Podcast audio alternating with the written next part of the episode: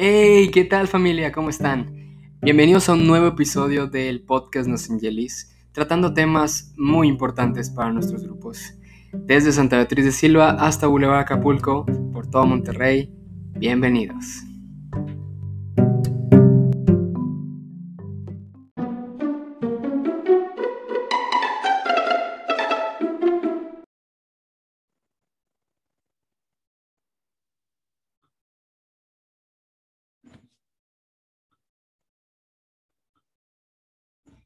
Hey, ¿qué tal familia? ¿Cómo están?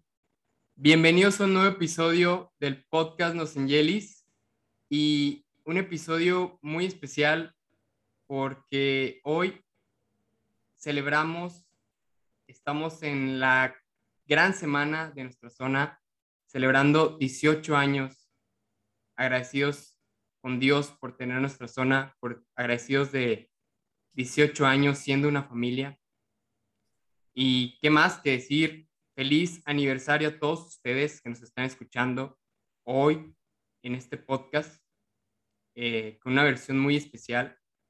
Eh, hoy tenemos un invitado increíble, un invitado muy especial, porque como ya lo hemos dicho en muchas ocasiones, hemos mantenido una flama constantemente alrededor de todo este tiempo pero alguien tuvo que empezar a encender esa flama. Y pues me da mucho gusto presentar a el primer coordinador, el fundador de la zona Los Angelis, Sergio Zúñiga. Bienvenido. Gracias, Gabriel. Gracias, familia. Zona, ¿cómo están? Eh, espero que estén disfrutando, como dice Gabriel, esta semana de aniversario, que es un tema que vamos a tocar probablemente más adelante, porque hay algo de historia por ahí, pero encantado de estar con ustedes. Muchas gracias, Sergio. Y la verdad es que, que todo este tema de la pandemia, todas estas nuevas herramientas que hemos este, adoptado, realmente te puedo platicar un poco. Eh, ya adoptamos Zoom para nuestras juntas y pues realmente es conectarnos en cualquier momento del día. Este, y eso nos ha facilitado, hablando de las buenas cosas que nos ha traído la pandemia, ¿no? Sabemos de todo lo negativo, ¿verdad? Pero tenerte aquí en este espacio es muy, muy, muy bueno, muy placentero y que te puedan escuchar. Probablemente un, el niño de conquista nunca ha escuchado hablar a Sergio Zúñiga. Lo ven, te ven un, el chavo de escuadrón, la niña de cadena, las personas de juvenil probablemente hayan escuchado de ti, pero oye, ¿cómo, cómo, cómo, habla Sergio Zúñiga? ¿Cómo es su voz? Este, y pues la verdad es que nos gustaría mucho que nos platicaras un poquito de tu trayectoria para que te conocieran de la mejor manera. Claro que sí. Otra vez, gracias. Eh, bueno, como lo pediste un poquito de mi trayectoria, sí. Pues yo empecé probablemente en Escuadrón antes del nacimiento de la mayoría de los miembros actuales de la zona. Sí, yo llegué al Escuadrón Foraker en el año de 1995. Sí, fui presionado arduamente por mi hermana. Sí, mi hermana había entrado a la cadena Benton eh, varios meses antes y aparentemente se, entre mis papás y mi hermana y ejercieron la presión adecuada para que yo entrara en igual 95 cuando el escuadrón Foraker estaba en la colonia del Valle. ¿Sí? Fui escuadrillero durante dos años, tenía 13 años cuando entré a, Drávidas, mi escuadra, ¿sí? Y en julio del 97 me hice subjefe de los Drávidas, ¿ok? Eh, estuve con Carlos Banda, quien fue mi jefe, hasta julio del 98, ¿sí? Y lo que pocos logramos a veces fue quedarnos con la escuadra donde iniciamos, entonces recibí mi cordón de jefe en julio del 98, ¿sí? Hace ya pues, básicamente 13 años, ¿sí? Y estuve en un periodo de 18 meses despidiéndome en diciembre de 1999 del Escuadrón Foraker, ¿sí? Un año, un invierno complicado porque si, bien, si mal no recuerdo fue, no tuvimos un campamento, tuvimos algo que se le llamó un campiro, ¿sí? Una especie más de retiro campamento. Eh, y ahí fue donde dejé mi trayectoria en el Escuadrón Foraker para unirme a la jefatura del Escuadrón Camet en el año 2000. ¿sí? la primer junta que yo tuve fue cuando se despidió Juan Ruiz, que fue uno de los jefaturas fundadores del escuadrón. Sí, eh, también fue la última eh, junta en Corpus Christi, para los que se acuerdan que Cameta empezó en, en, la parroquia Corpus Christi. Sí, antes de movernos ya a la zona de Del Paseo.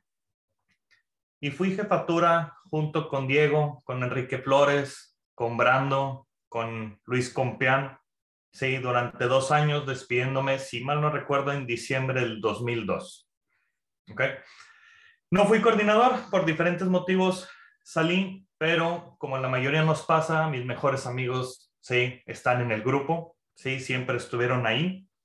Entonces, nunca me despegué, sí, tanto de lo que fue la zona de, desde el paseo, Cadena Chad, sí, el Escuadrón Camet, tuve y tengo muchos amigos que siguieron también en, el Escuadrón Foraker, en las cadenas de conquista, perdón, de colinas, ¿sí?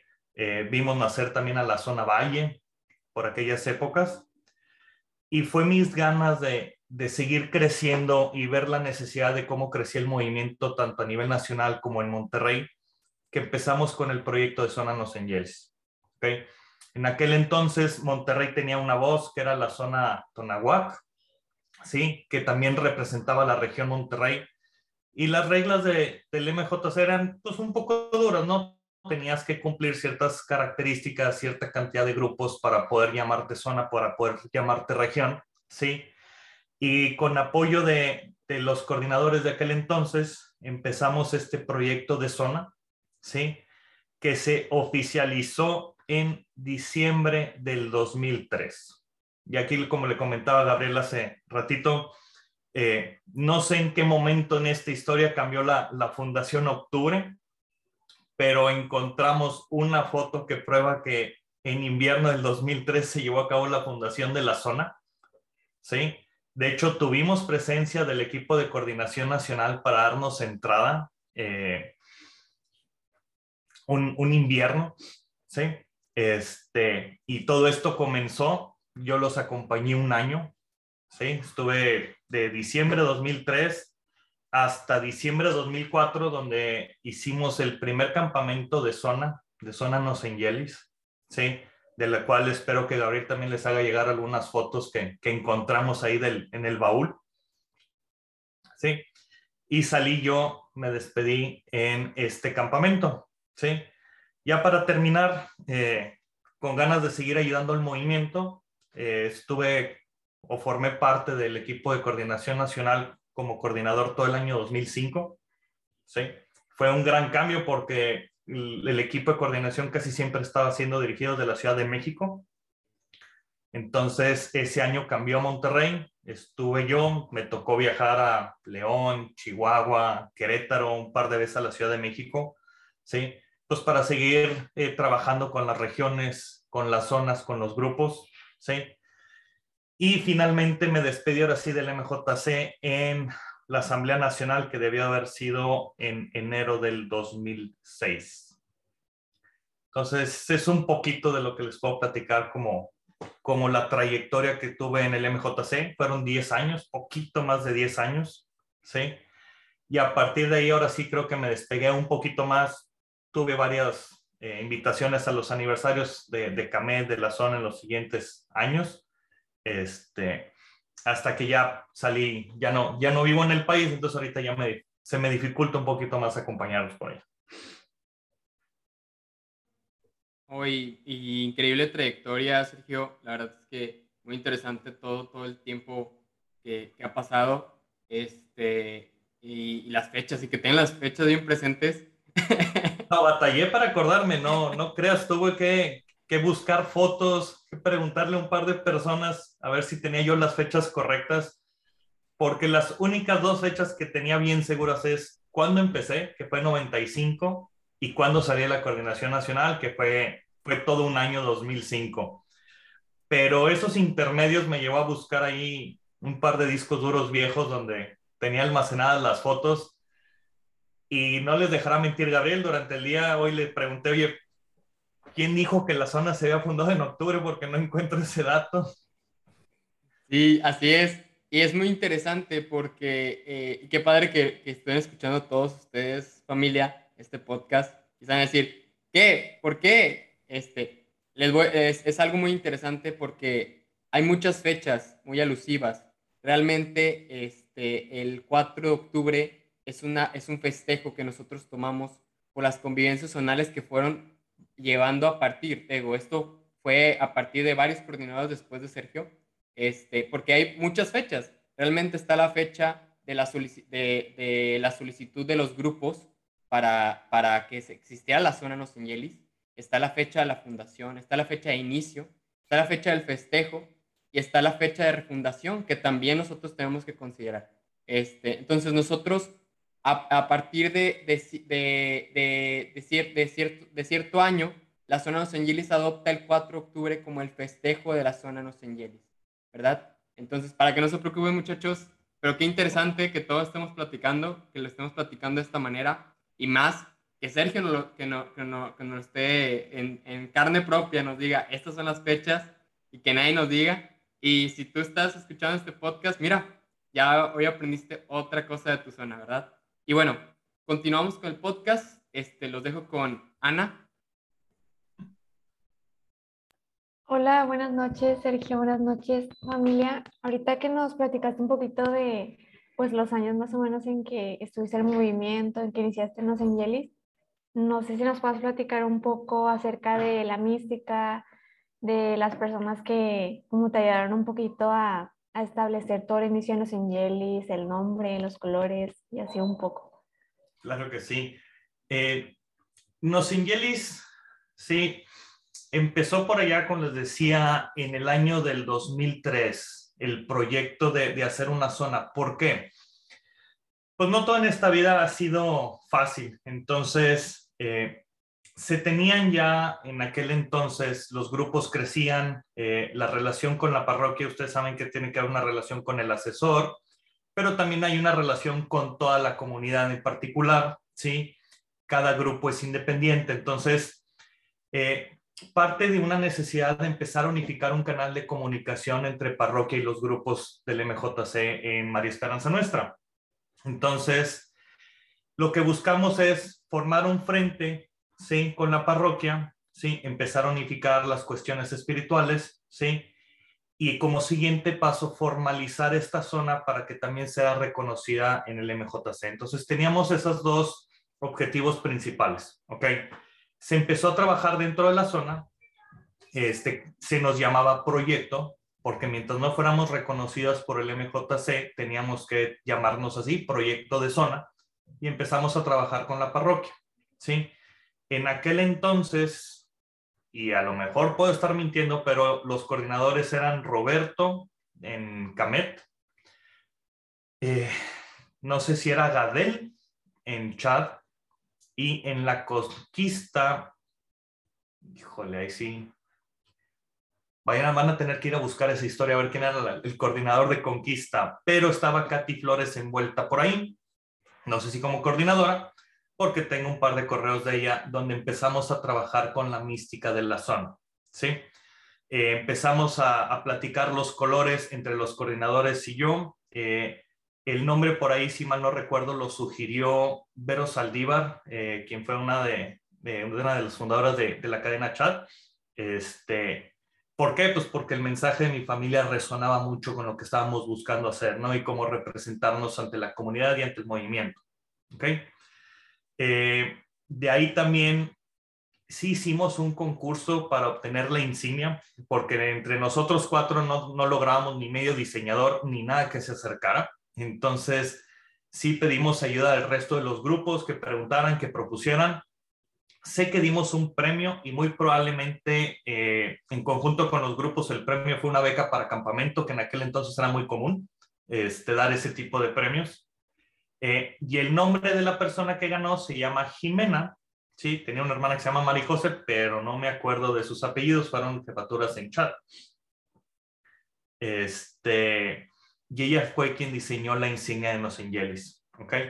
Entonces, ya con ese empuje, sí, y obviamente también trabajando mucho con la región de Monterrey, nosotros buscamos que la región de Monterrey tuviera más voz con el MJC, ya como una eh, región consolidada. Para eso buscábamos que la zona fuera reconocida. ¿sí? Eh, por ahí de agosto de 2003 se acudió a una asamblea nacional donde se propuso modificar los lineamientos para obtener la certificación de zona más pronto. ¿sí? Eh, nosotros no contábamos con una línea juvenil, ni se veía que, la fueron, que fuéramos a contar con ella pronto. Entonces, necesitábamos que la conquista estuviera reconocida por el MJC y nosotros como zona cumplir con los requerimientos para poder obtener esa certificación o reconocimiento. Entonces, estuvimos trabajando todo ese 2003 eh, y como les decía, eh, una noche de, de, invierno del 2003, ¿sí? Eh, obtuvimos finalmente esta certificación por parte del equipo nacional eh, en ese entonces, Cintia Barrera, que fue una de las fundadoras de Chat, Alan Álvarez, que estuvo también en los grupos en Monterrey, eh, representando a la coordinación nacional, eh, nos dieron ya el aval para, ¿cómo se llama?, reconocernos como una zona del movimiento. Entonces, a partir de ahí, ahora sí, empezamos a trabajar juntos, ya reconocidos, ¿sí? Y asistiendo a los diferentes eventos del MJC y de la región Monterrey, como una zona constituida formalmente. Ok, muchas gracias. Es muy interesante que nos digas como los nombres también de las personas porque nos, los vemos en los cursos y pues ya sabemos como que ahora cómo formaron parte de, de la zona. Y pues le cedo la palabra a Sonia Celedón.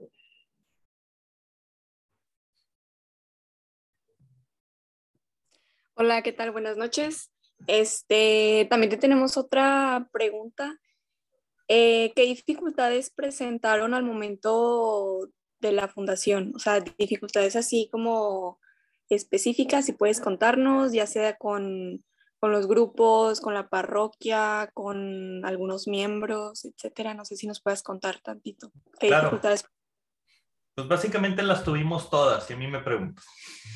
Este, desde la relación con los párrocos, sí. Eh, ustedes saben que generalmente una parroquia, eh, pues la dirige un párroco, pero el asesor casi siempre es el vicario. Entonces, eh, a veces le caíamos bien al párroco y el vicario no tanto, entonces era un poquito más complicado. Luego hacían el cambio, entonces eh, por ahí tuvimos en esas épocas un par de cambios entre el párroco y los vicarios, entonces pues cada relación nueva era volver a empezar. Pero al final del día siempre buscando congeniar, ¿no? Que, que la parte espiritual y lo que el grupo requiere eh, como asesor espiritual y de una parroquia lo pudieran eh, cumplir. Y del otro lado, nosotros poder cumplir con lo que la parroquia necesitaba, ¿sí? Porque pues al final del día no es nada más usar sus instalaciones y asistir a misa como parte de la comunidad, pero pues a veces hay eventos donde tenemos que participar o que si hay una hora santa piden presencia del movimiento. Entonces, eh, teníamos que congeniar ¿no? y poder llegar a, a, una sinergia entre la parroquia y los grupos del movimiento, ¿sí? donde en aquel entonces pues no éramos grupos tan grandes, entonces estamos hablando que Escuadrón a lo mejor 100, 80 personas, eh, cadena, conquista un poco menos, entonces buscar atraer eh, a estos eventos extras a veces nos resultaba un poco complicado, por lo cual teníamos que al final del día seguir manejando esa relación con la parroquia. Este, como en cada momento cada grupo es independiente y a pesar de que como MJC tenemos los mismos objetivos, la ejecución de cada uno de los grupos es diferente. Entonces, pues no estábamos acostumbrados en aquel entonces a pensar en, en, un equipo de zona donde busquemos ciertos objetivos como zona. Entonces, pues, ¿qué dificultades hay?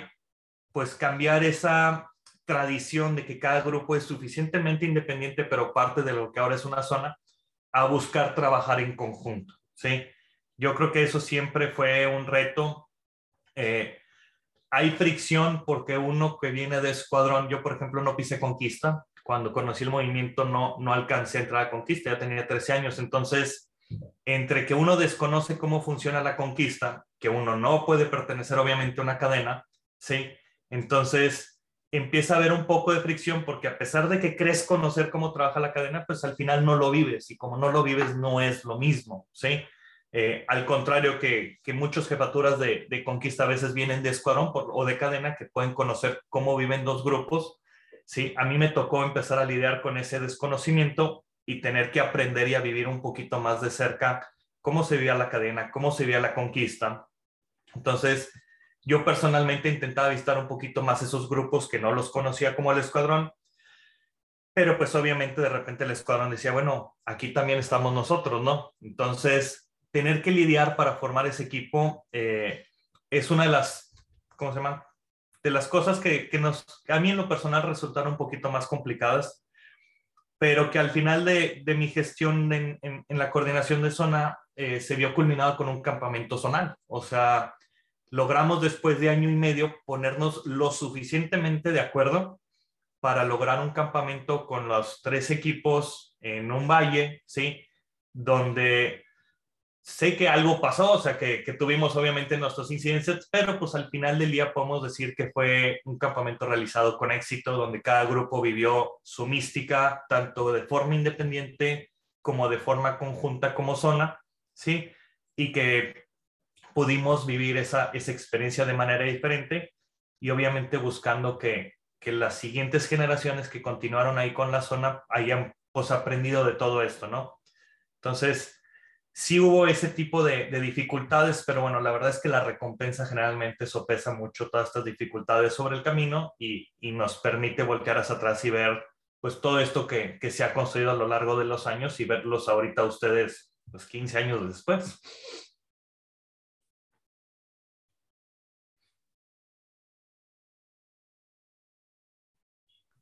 Eh, muchas gracias por contar este, algunas experiencias. Ahora le cedo la palabra a Gabo.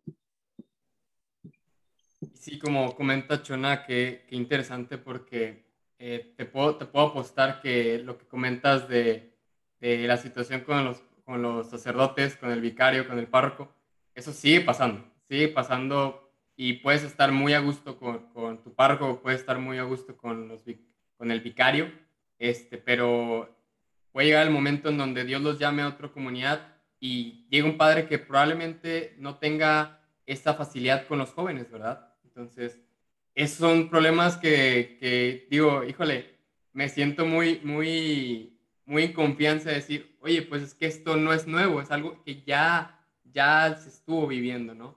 Y ya para, para cerrar con una, de las, una pregunta, este, en específico para ti es, ¿qué te dejó a ti Nosengelis? ¿Qué te dejó a ti eh, el significado de mi familia y en sí todas esas experiencias que nos estuviste platicando durante todo este tiempo? Creo que el mayor aprendizaje que, que obtuve fue una, ser paciente, ¿sí? Porque utilizar el término familia, sí, para referirte a otras personas que no tienen ese lazo sanguíneo contigo, o sea, importa, importa mucho, sí, porque los niveles de paciencia, de, de los lazos que forman entre ellos son diferentes. Entonces, eh, yo creo que al inicio, cuando lo llamamos así, no pensamos hasta dónde queríamos llegar y hasta dónde íbamos a tener ese impacto pero te das cuenta que aprendes a ver a las personas de una manera diferente, ¿sí? Eh, te vuelves más tolerante, ¿sí? A las otras opiniones. Es difícil, ¿sí? Eh, yo definitivamente eh, venía de, pues del grupo de escuadrón, no sabía lidiar con todo esto, pero a mí me sirvió y hoy en día es algo que me sirve bastante en mi vida tanto personal como profesional, ¿sí? Eh, poder expandir esa, esa cualidad de atender a la gente de una manera diferente, ¿sí? Entonces, el mayor aprendizaje es ese, traten a todos como parte de su familia extendida, ¿sí? Y van a ver que esas relaciones personales van a crecer con ustedes y van a durar por muchos años, ¿sí? Eh, yo la verdad es que la gente que conocí ahí los puedo llamar casi mis hermanos porque es es la familia que nosotros elegimos, ¿sí? Y creo que esa parte nos en Yeli se le puede imprimir en cada uno de los miembros y que nos puede diferenciar ante el resto de las zonas y el resto del grupo del MJC. ¿sí? Ahí formamos amigos, no nomás en, en nuestra zona, en todos lados, pero la gente que está contigo y que vive contigo esos años de escuadrón, cadena, conquista, eh, la misma línea juvenil y que después prospera, sí creo que es eh, parte de ese aprendizaje que nos podemos quedar eh, para siempre. muchas gracias, Sergio. Este, ya por último, no sé si este, quieras mandar un mensaje a todos por el 18 aniversario de la zona. Este, adelante, este, creo que que este es el espacio. Y...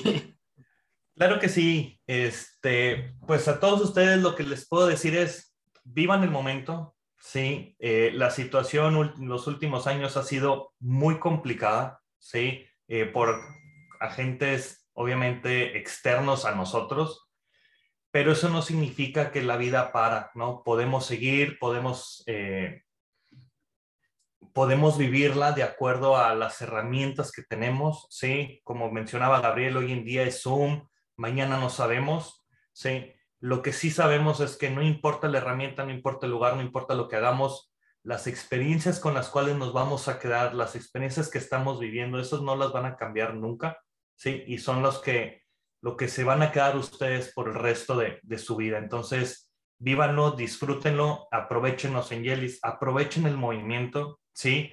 Eh, no importa cuál sea tu edad, ¿sí? Dónde estés ahorita, siempre busca más, porque lo que les puedo asegurar es que la gente que busca más es la que más recompensa obtiene para, para sí, para su comunidad, para su familia, ¿sí? Y les deseo que, que este éxito que han logrado dentro del movimiento pueda perdurar, ¿sí? Después en su vida, tanto profesional como personal.